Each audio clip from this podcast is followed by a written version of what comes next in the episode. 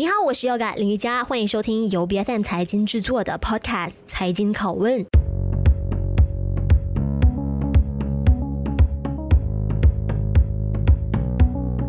在二零二零年，简直就是半导体行业大爆发的元年。随后，虽然说经历了一段寒冬，但是很快的又受到了电动汽车、人工智能、物联网 IoT 等等的技术继续推动这个需求增长。那这一家公司机器视觉设备制造商 TT Vision Holdings Berhad 就是今天我们的访问对象。那他们以轻资产的公司自居，专注在产品设计还有发展。那有部分的环节呢，啊是外包给其他公司来负责。有历史数据就显示的，其实半导体行业。在二零二三目前来说还没有结束下行的周期的，估计呢要等到呃再多几个月的时间才有可能触底反弹，因为每一次下行的周期呢大概率会维持差不多十三到十六个月之间的。那话不多说，我们马上邀请今天我们的这位嘉宾有 TT Vision Holdings Berhad 联合创始人、CEO 兼执行董事阮贡贤，你好。哎，你好，你好，大家好。嗨。在一月十八号，你们转战 AS 创业板之后呢，股价翻了将近要四倍哦。那你认为说，其实 TD Vision 能够成功吸引大大小小投资机构，包括我们国库、卡在纳注资的一个主要原因是什么？我确实应该以上的这几个呃，可能我列出来四个原因吧。哈，第一个是我们公司主要是涉足于电动汽车，还有光伏呃这块的高增长行业。呃，应该是说在，在在这个大环境，我们都看到比较普遍比较低迷，嗯，然后呃，能看到是说电动汽车、光伏这一块，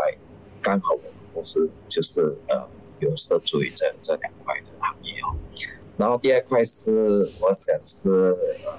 投资人对我们公司有兴趣是，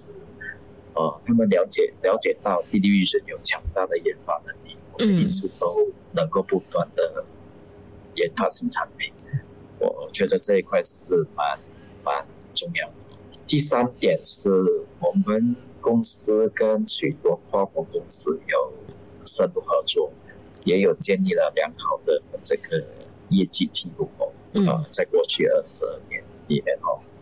呃，特别是以全球领先的一些客户建建立了深度合作。嗯，还有呃，最后一点是。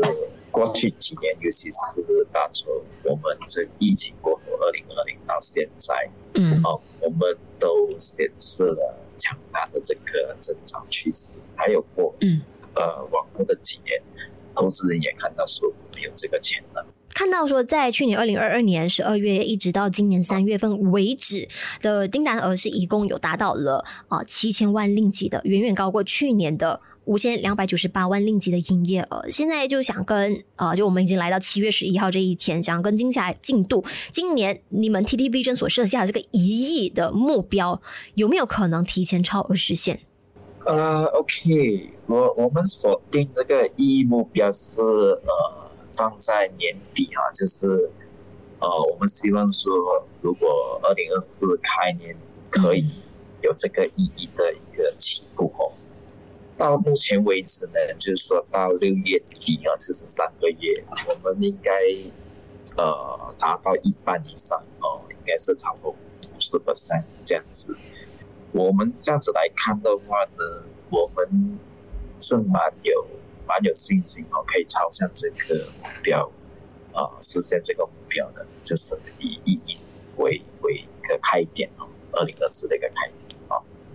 好，那目前你们最大的出口市场营业额的占比，我们看到在中国方面的，呃，你提到的说是有百分之六十。那南韩就是 South Korea，还有菲律宾的市场依然是在开拓当中。其实单靠这个占比来看的，你会不会有担心说过度依赖中国市场的这个情况？呃，不会不会。呃，今年以我们说以这个出货量来说，对，呃，上半年可能中国是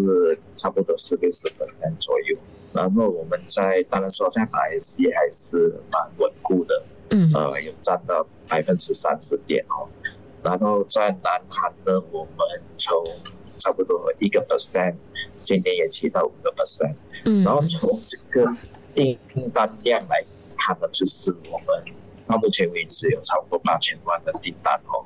呃，很很多是来自于，比如说除了马来西亚之外，菲律宾。嗯，韩国，当然中国也是蛮吃重的，所以在整体来看呢，我们不会过度依赖单一市场。哦、嗯嗯，好，那么出口到中国的这一些产品都是以人民币计价吗？呃，不是，不是，我们目前还是以美金计算的。嗯。哦好，那其实部分的产品定价的，你本身就是 Mr. Green 有提到，虽然说是高过中国当地本土的品牌的，但是依然会成为那些客户的首选。其实主要你觉得最大的因素是什么？就你们可以提到什么样额外的一个价值给到这些中国的客户？大部分客户都觉得我们，当然是我们的价格会比一普遍上会比中国，呃呃，就是供应商要高百分之二十到三十点哦。呃，当然是客户还是偏向呃买我们的设备。呃，第一个原因是说我们有比较深厚的这个合作经验，跟这个跨国公司，有一些中国公司哦，中国客户他们一般上都比较朝向于我要跟西方国家或是西方跨国公司学习。嗯嗯。那最好的方式通过我们的啊，这时候。马来西亚公司嘛，因为特别是马来西亚公司，我们我们有个美资公司跟嗯或者资本公司，这些都是中国公司很希望学习的对象哦。那这个第一点就是他们是通过希望通过我们供应供应链哦，就是西方的供应链能够学习到西方的点点滴滴哦。嗯嗯，一点哦。当然第二点是我们本身呃累积的这个呃。行业的经验哦，当然我们这一块呢，因为普遍上马来西亚公司会比较专注一点哦，我们会比较 focus，我们不像中国公司，当然当然市场，因为可能市场的因素哦，他们会开始做很多行业，哦，可能他他开始是 AOI 或者是世界检测这一方面，不过他不可能像我们这样子啊朝向一个行业很专，一直做。做好好几十年了哦，当然这一块呢，我我觉得说在世界检检测这方面呢，呃呃，公司需要很 focus，需要很专注，才能够做出一个好产品。这一块我觉得呃，普遍上马来西亚公司还是比中国公司强哦。是因为刚才你有提到说，对中国的买家客户来说最大的吸引力啊，其中一个就是。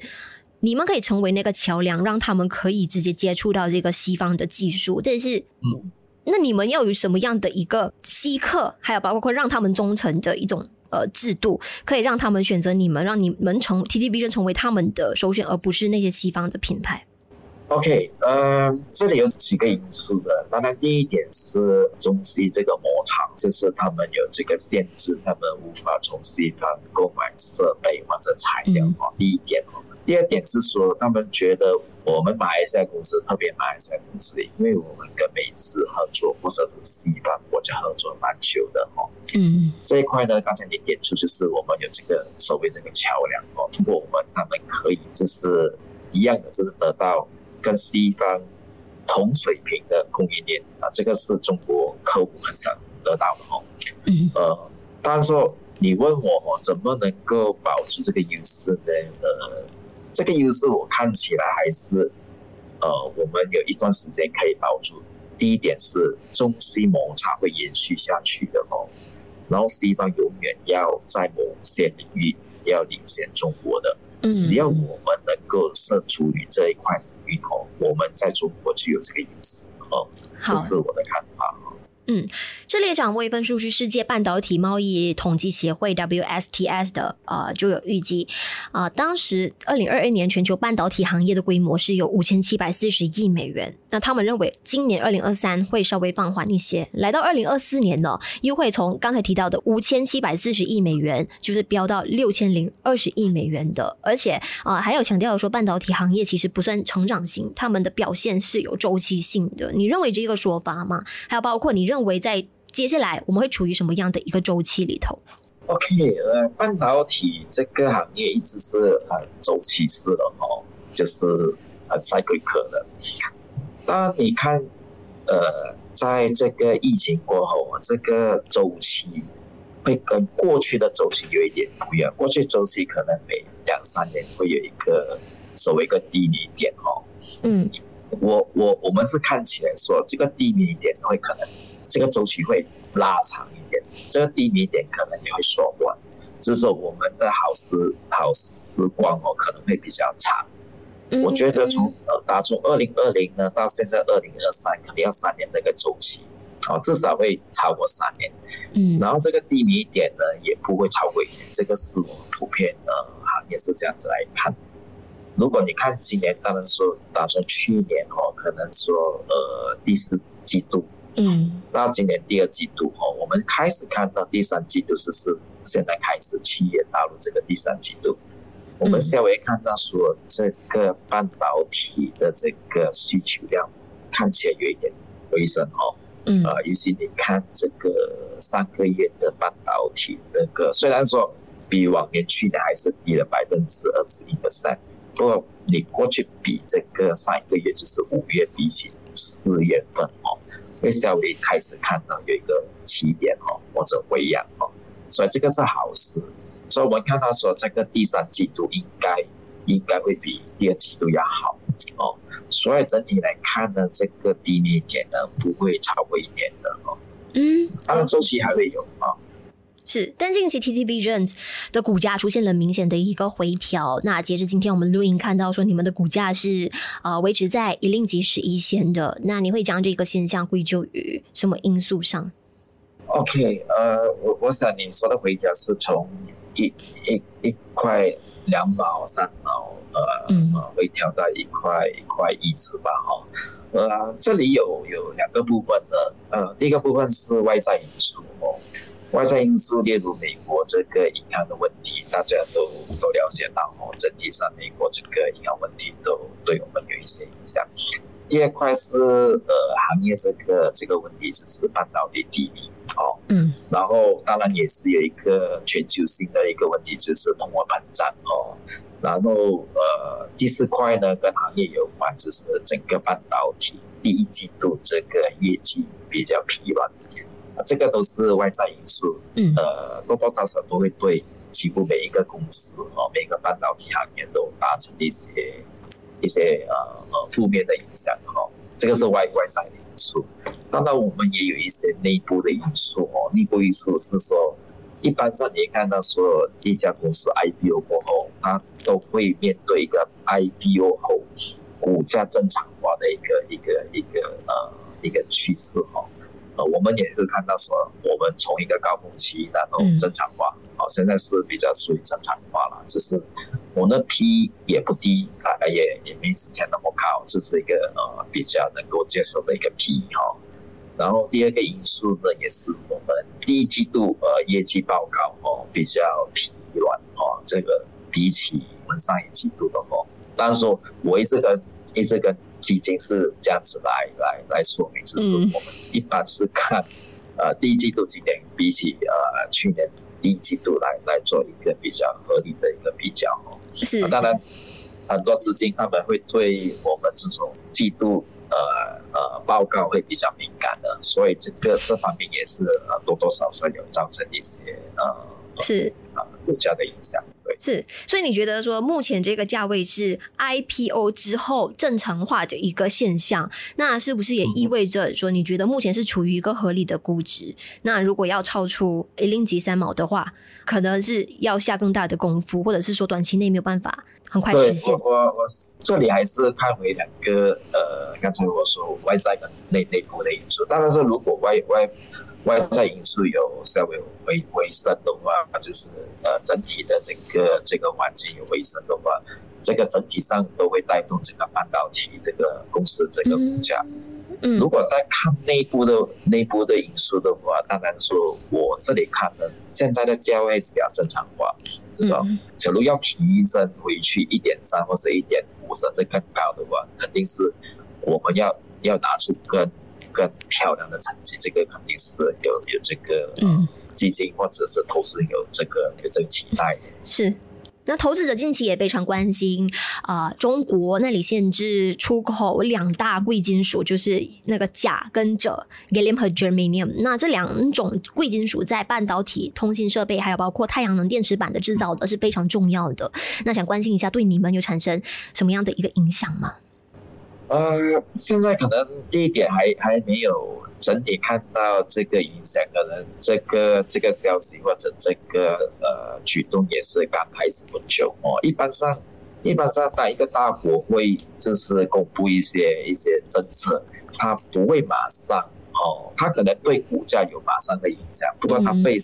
我们在我们说生产就是说供应链，它不会马上起这个呃。呃，效效应的哈，第一点哈，第二点，这个呃，这两个材料哦，它不是就是唯一工业是半导体或者是光伏唯一需要用的材料，它有代替品的。第一个，它有代替品的哈，就是我们这种所谓的呃半导体材料哦，几乎没有一个除了硅料之外哦，其他都不是唯一，就是我一定要用这个材料，它一定会有代替品的。第二个，中国不是唯一国家出口这个材料的，嗯，哦，还有其他国家本身，美国也也有做啊，德国也有要生产这种材料，哦，所以呢，如果说呃，当然说中国占了很大比例哦，当然说如果中国说我不想进出口这个材料，那其他国家可以增加这材料啊，所以在这个两大因素来看呢，它的影响不是不不会有哦。我我我们普遍都看到说，它可能影响会短暂或者是很轻微的哦。嗯，那接下来呢，我们来关注一下下一个风口究竟是什么？因为生成式 AI 大火之后，其实大家都在看着，哎，这个呃智能化工业机器人会不会是下一个重中之重？那你怎么样看待 TT Vision 机器人设备部门接下来的一个发挥的潜力？为了要顺应这一波趋势，你们有什么样的计划在手吗？目前？哦，我我们这个这个机器人，呃，事业部哦，会会会比较，你比起半导体或者是功夫会比较小的一块哦。虽然说目前的这个呃，我们说收入贡献还是比较低的这个这块的事业部，不过我们对这个事业部往后的发展是充满信心的哈。第一点哈，这个我们所谓这个呃智能机器人啊，smart robotic 或者是 smart smart automation 哦。它最大的最大这个启发点就是解决两块东西，第一块就是劳动力短缺嘛，这个劳动力短缺是全球问题哦，不是马来西亚问题。然后这个问题是其实没有代替方案的哦，没有代替方案，你不可能用更多的劳力，或者是进口更大的更多的这个呃呃，我们说 low cost labor 的这个不可能的哦。所以解决劳动力短缺是必须的。第二块呢，就是可能马来西亚面对呃最大的问题，其实不是呃呃劳动力短缺，可能更大是说我们这个生产力偏低，哦，这个是最大问题，就是呃我们所所谓的这个 automation 或者是这个自动化，就是为了提高这个生产力哦，这两块因素。我们看到说，每家公司每个库你都要投钱做的哦，所以这个是我们对这个智能自动化，呃，代售一个还是一个很很有很很乐观的一个一个一个事业部哈。呃，往后的发展方向呢，我们会着重以这个，呃，我们所谓这个结合。AGV 哦，AMR 这一块，我们所谓这个智能协作机器人，就所谓的 Smart Cobot 哦，它不是一般的呃工业机器人，不是呃 Industrial Robotic，它是呃智能协作机器人哦，这个所谓的呃 Smart Cobot 哦这一块。然后第二块呢，就是我们所谓的 Smart Automation，就是智能自动化。OK。当然说，整体我们就都称为智能自动化啊，主要就是要解决呃呃呃，刚才我说的啊两块劳动力短缺跟提高生产力哈。那在 R&D 方面呢，你们会不会遇到一个困难跟瓶颈，就是在本地想要呃增设跟聘请研发部门的专才的时候会有难度？那你们会不会也考虑通过收购的方案来达成新品开发的一个愿景？你你你点出这个都是非常非常关键哦。我想大家都面对一个问题，就是呃，聘请工程师现在是非常困难的哦。呃，没办法的，我们呃主要还是呃这两个点，就是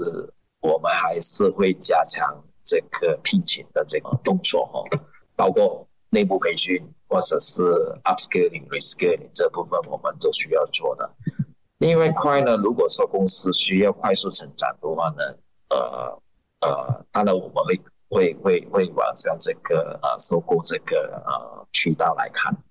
呃，当然这两块呢，你点出都是很重要，它对不只是对我们这个比如说业绩的提升哦，也是为了解决这个专才聘请这这块这个缺口的哦。那目前有没有任何的一些收购方案是在你们的考虑之中的？那有的话的会是在什么样的面向上？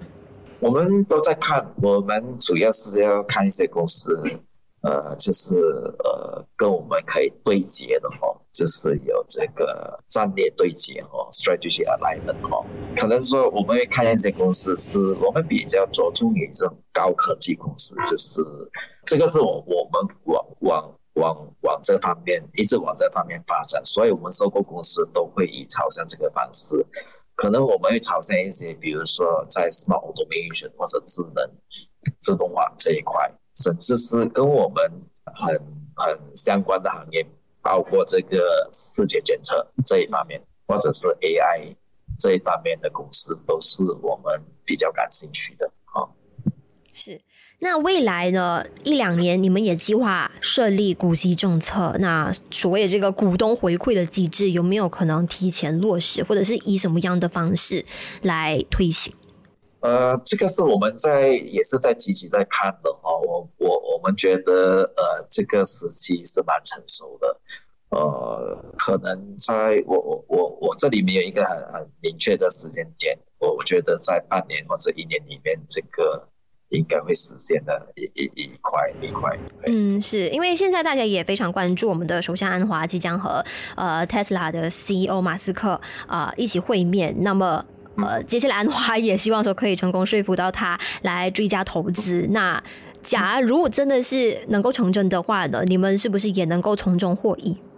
现在还说不上，因为投资在哪一块领域，我我们还还不知道哦。呃，只只能够说，当然说，呃，我们是看到比较鼓舞的是，首相本身都都是比较积极参与这种我们所谓的招股嘛，哦，这个非常重要的哦。嗯。当然说，但是它是一个呃指标性的一个企业然后，我想是如果是能够拉进 Tesla 的话，肯定肯定不止 Tesla 本身，可能会带出来一个呃巨大的一个呃。对对，本地本地这个呃呃企业有有巨大的巨大的影响力，甚至它会带动很多其他企业呃，就是引进来马来西亚，这个我觉得更加更加更加巨大的。是在讨论追加投资的这个方案上面呢，你们就是 T D Vision 有参与到其中的部分环节吗？这是方便透露的吗？呃，你说跟。电动车或者 Tesla 有关的是吗？还是是其他的？呃，没有没有，这个一直上我我们不会说，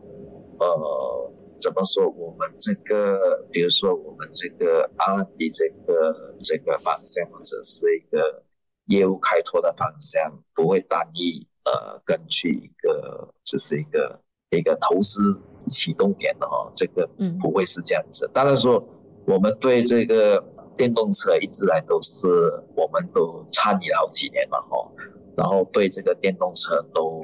抱着蛮蛮蛮大的一个一个期待的哦。当然说，我们的电动车电动车这个相关这个半导体业务都是一直是挂在中国的市场上。那如果说一天 Tesla 真的是开拓，电动车呃企业链在马来西亚的话，这个肯定是我们会非常感兴趣的哦。好，今天做客我们财经拷问的就有 TT Vision Holdings Berhad 联合创始人 CEO 兼执行董事阮共贤，非常感谢今天你的分享，带我们了解了整个行业的一个概况，包括你们公司的啊、近期财务上的一个表现点滴，谢谢你。哎，谢谢谢谢大家。财经拷问是 BFM 财经制作的节目，你可以通过财经财经断脉以及 BFM 的网站及各大 Podcast 平台收听到我们的节目。节目将在每逢星期二三正式更新。对我们节目有任何的想法，都欢迎随时联系我们，可以 PM 到我们的脸书专业。我是 Yoga 林瑜伽，我们下一期再见。